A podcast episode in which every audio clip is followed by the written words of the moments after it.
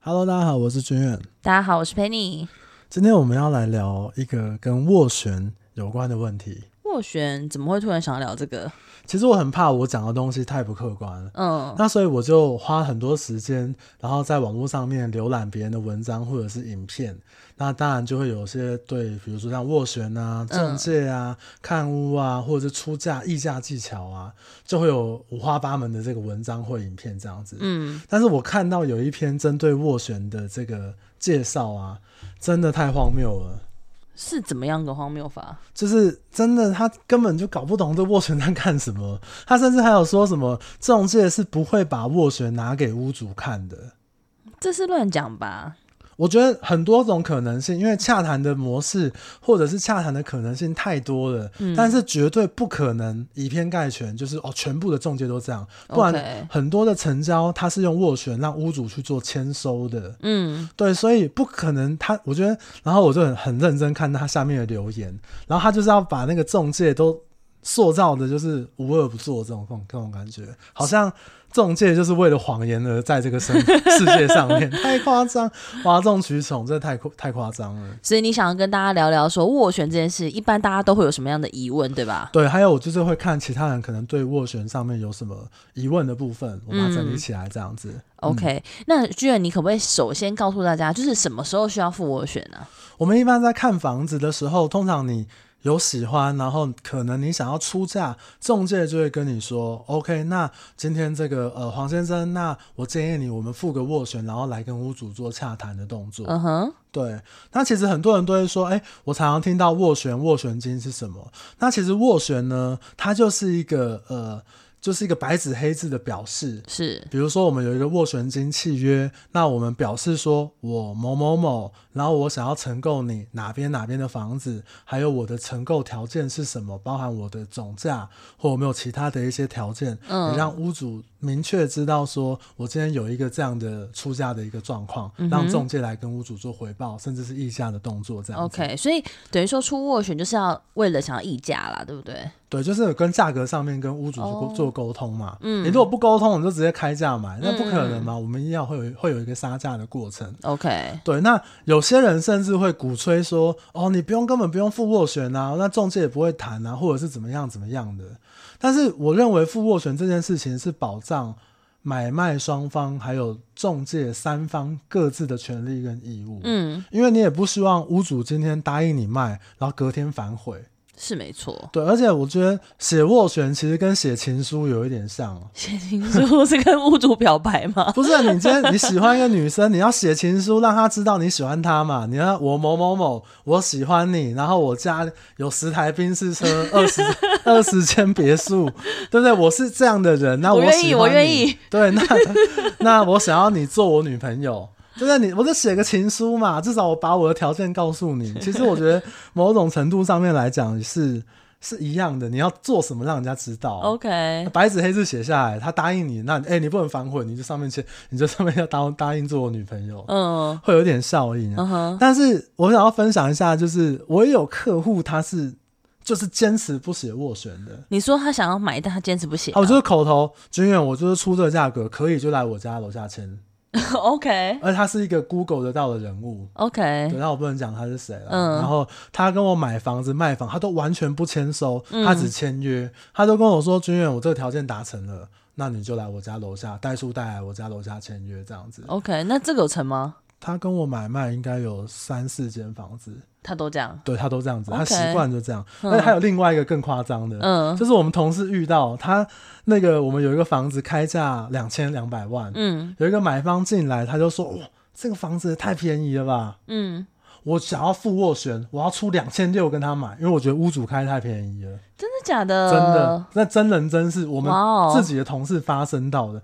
他为了佐证他这个诚意呢，他还带了他的存款，呃，他的带了他的本子来做，我很有钱，我有财力证明，贷款不用担心。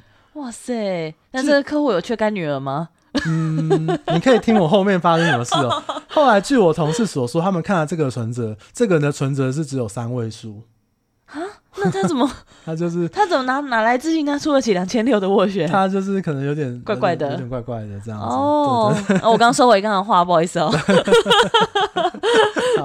那所以付斡旋一般的话，就是是付现金吗？还是会有什么样的形式啊？可能大家会听过另外一种形式是要约书。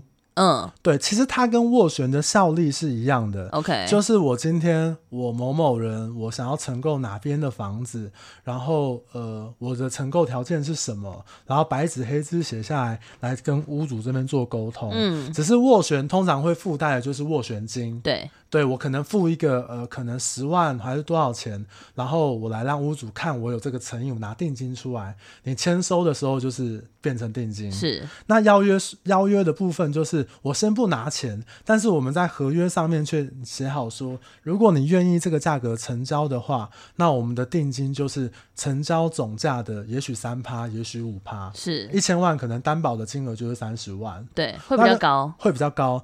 那跟斡旋。有异曲同工之妙，就是当这个合约成立的时候，嗯、它的担保金额就有定金概念。OK，那比如说我我反悔了，我买方反悔了，我就是这个约定的金额，我要赔偿给屋主。对，那如果屋主反悔的情况之下呢，他当然约定的金额就要赔偿给买方。OK，可是那有没有可能就是有人反悔，但他又没有拿钱出来？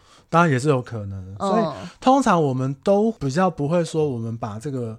斡旋金啊，或邀约的这个金额弄得太高，OK，对，反而照这样，其实我们都希望是顺利成交，圆满成交是最重要。嗯，没有人想要去赚那个没收的那个钱，OK。我相信买方或卖方都是这个状况，这样子。好的。那另外，我也想要提醒一下大家，就是可能中介每一家的斡旋制度会不太一样，嗯，有单一斡旋制，有多重斡旋制。简单讲就是，我一个案子，我这段时间我只能收一个斡旋，跟我这段时间我可以收两个、三个、五个、八个斡旋。嗯，那甚至会，如果如果你是多重斡旋制，会不会有一些竞价的问题？那竞价的规矩，这个是我是看到很多网络上面那种不懂装懂的人讲太多了。OK，但是因为他的。他要讲解的这个道理太多了，那而且他的篇幅要花很多时间，我今天就简单带过。那也提醒一下大家，你不管是遇到哪个品牌的中介，先跟他问清楚你付斡旋的权利跟义务，是绝对没有问题的。了解。对。诶，所以那你问到说，刚刚讲到说斡旋金这件事，那我们斡旋金是要付多少比较适合？是不是？如果付越多，因为你刚刚讲有可能有竞价嘛，是付越多越有诚意的意思吗？嗯，好，我们一般来讲，我问过呃双北市、台北市，还有呃台中，然后台南，我有请教过当地的同事哦，那。大部分的习惯都是请你准备斡旋金是十万元，现金吗？现金，支票可以吗？支票可以，但是很有很多人并没有使用支票的习惯。OK，那我可能就请他领现金。嗯，那通常呢，也是因为你一天你的银行的这个领款，它是有一个十万块上限的一个限制，对，没错，对，而且这也是我们台湾可能这十年二十年来大家斡旋金付的一种习惯。嗯，对，所以。就如果有些人会说啊，那我付一万就好，付两万就好，其实也没有不行，嗯，只是说就像你写情书，人家都写一百个字，你就写 二十个字，你就自以为帅。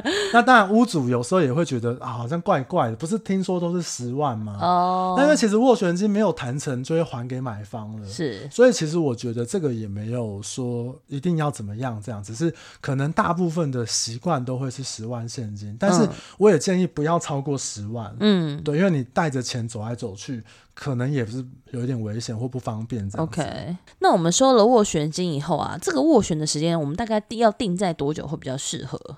好，我们正常这个斡旋的期间呢、啊。通常都会写三到七天，嗯，就三天到一个礼拜的时间嘛。那为什么会需要这个时间呢？比如说屋主他也会有他的行程啊，可以跟中介坐下来好好碰面讨论的这个时间点啊，所以我们通常会写到三天到。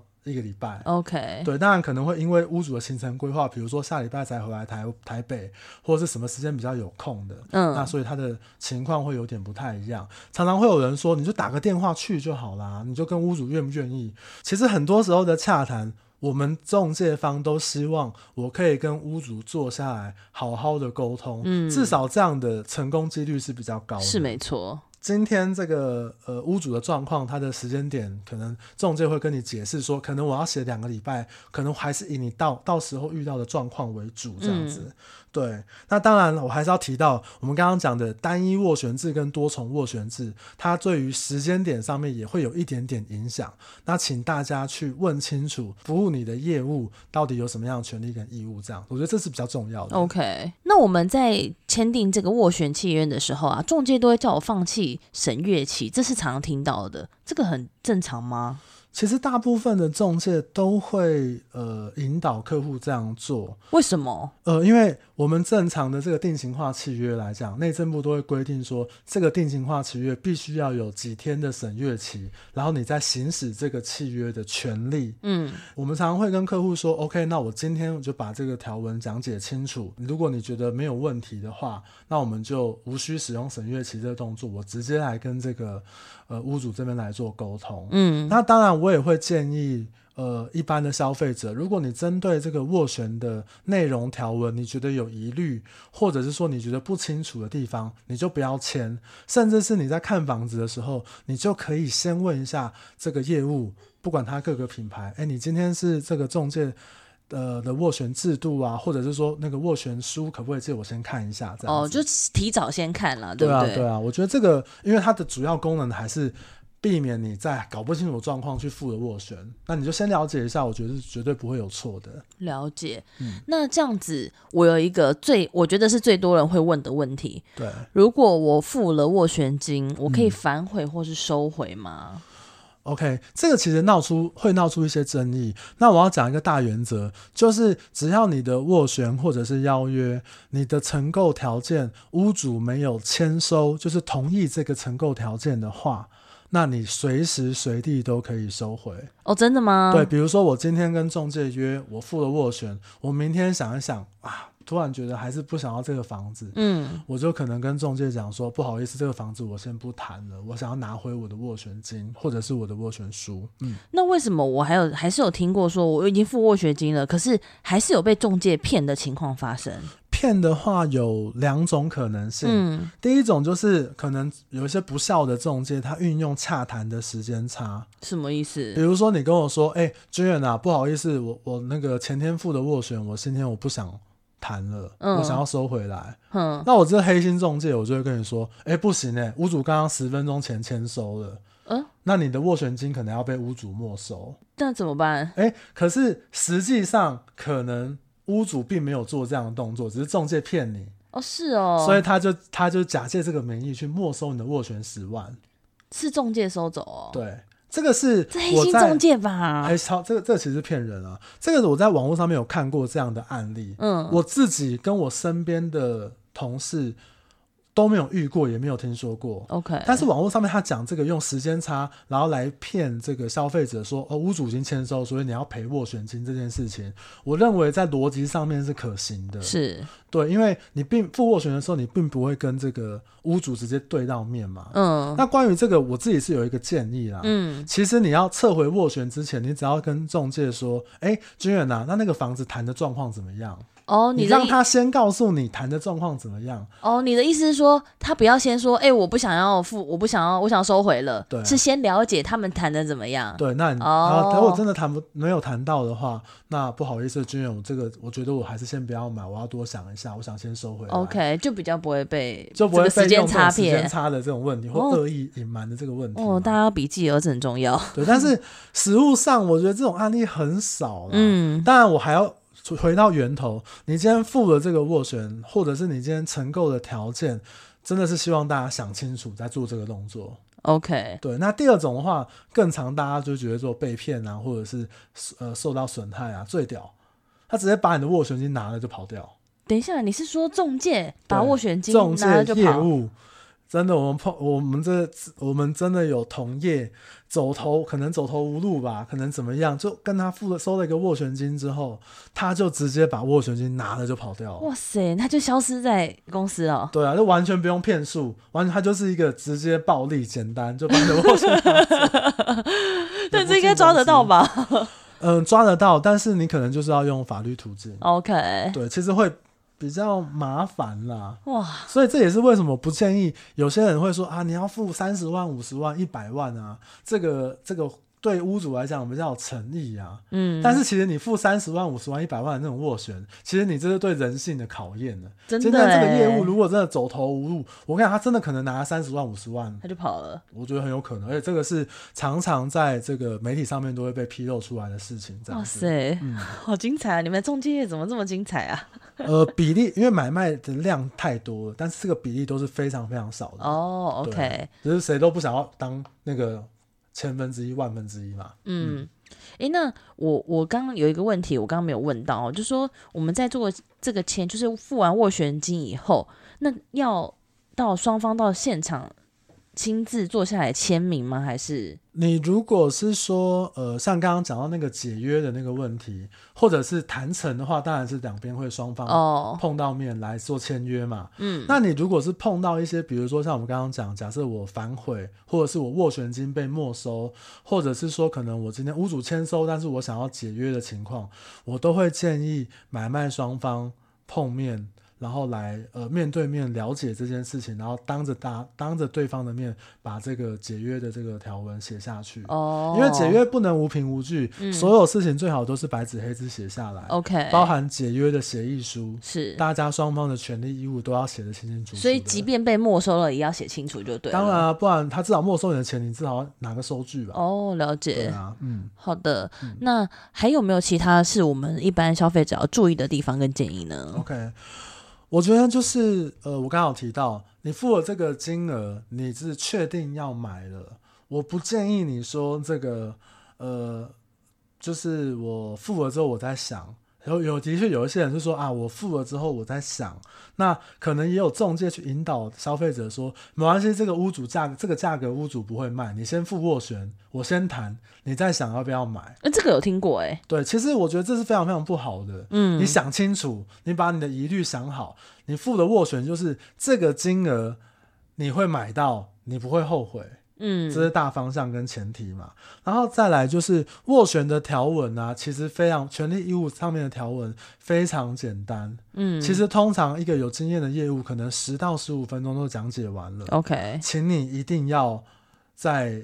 仲介跟你讲到你没有问题的时候，再做这个动作。OK，对，那当然第二个提醒是说，如果你有一些特殊的条件，比如说你有约定交屋时间，你希望交屋时间落在比较长两个月、三个月之上，或是比较赶，或者是说冷气啊，你希望屋主把全整间的冷气都留下来，嗯，或怎么样的一个情况，我建议你在斡旋的备注事项就先写下来。哦，先写哦。对，因为这是你的成购条件。哦，是哦，哎，这个我没有听过哎，所以建议是。先写就对，建议是先写。当然可能会有一些中介会建议你说，哦，因为我们现在这个价格沟通上面来讲，可能会有一点难度，所以先不要那么，先不要先不要写这么多，会造成屋主的反感，这也合理。嗯，可是那我要告诉你，你不写的情况之下，就是你的承购条件对你是没有保障的哦，因为屋主答应你的承购条件，就是你斡旋上面写的。OK，了解。所以自己我们要做一些取舍，就是啊，我希望如果这个是我非要不可的条件的话，那还是请你。写在上面这样子哦，了解。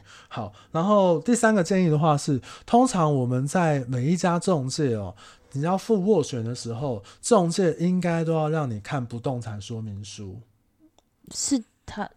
针对你买的这个房子，嗯，它会有物件的不动产说明书，OK，并且比如说像是有藤本啊、产权调查的报告啊，或者是说现况说明书，有没有渗漏水、壁癌、辐射、海沙、凶宅、倾斜、基地台等等等等的，嗯，请你看过没有问题，包含我们刚刚前面讲的任何承购条件，你都觉得 OK，是再去付这个斡旋，OK，我认为是比较安全的，嗯，最后一个。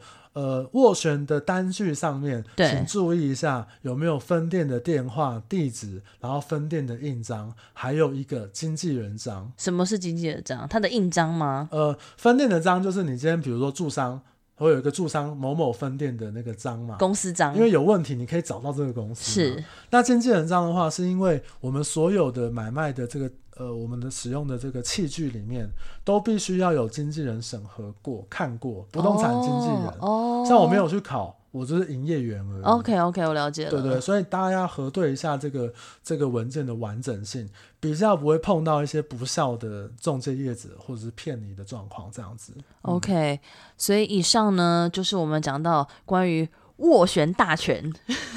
呃，其实这是我看大家比较常会提出来的问题。嗯，但是因为像我刚刚讲的那个。斡单一斡旋制、多重斡旋制有没有需要竞价，或者是说可能斡旋的大家的那个条文都或多或少都会有一点点差距？是我至少我敢讲，我看了这么多至少二十篇以上的影片或者是文章，对，没有一个讲的真的很完整的。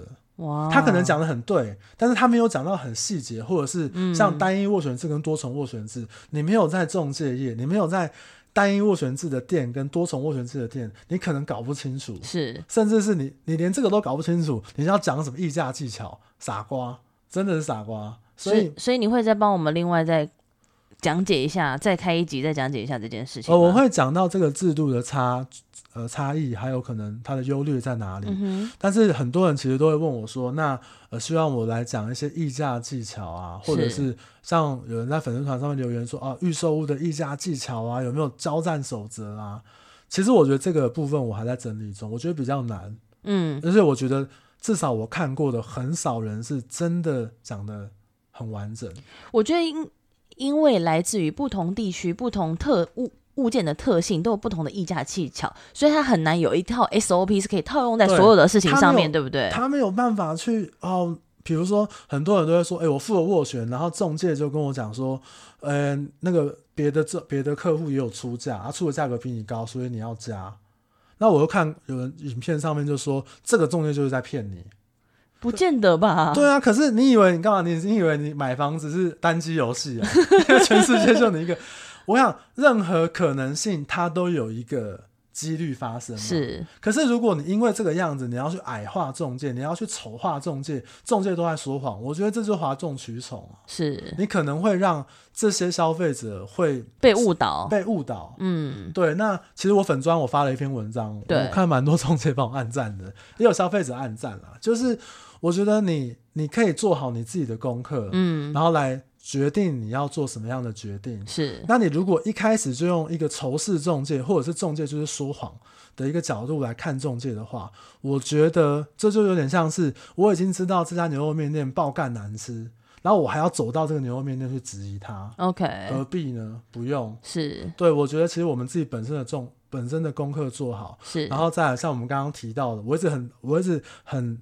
劝大家说，请你做这个行为之前，你要先跟服务你的业务去问好你的权利跟义务。是，因为每一个区域、每一个中介品牌，或者是每一个单位，它的条文多少会有一点点差距。OK，对，所以这个是我频道可能中心思想，请大家就是可以做一下参考，这样子。OK，不过我也能了解啦，因为可能真的被。仲介画胡烂的人，真的可能也不下少数。对对，所以我觉得我们这个频道呢，就是来告诉大家，哎，真的实际上会有什么遇到什么样的状况，大家可以来做一个参考。对，其实像像最近有人私讯问我一些买卖上面的问题，或者是说像前一阵还有人问我三重的那个。对于从化区的一些看法，嗯，其实我也很简单，就是我时间允许，那或者是我知道的事情，我可能就简单私讯回复给各位这样。当然，我我们本身也很希望各位可以把你们的问题提供给我。是，如果我觉得可以帮助到大部分人的话，我就会做成一期节目。没错，对，想希望对大家在购物的路上能够有一点参考的价值，这样子。如果你觉得今天的节目对你非常有帮助的话，请订阅我们的频道好吗？绝对要订阅。好啦，那我们今天就聊到这边喽。嗯，谢谢大家，大家拜拜，拜拜。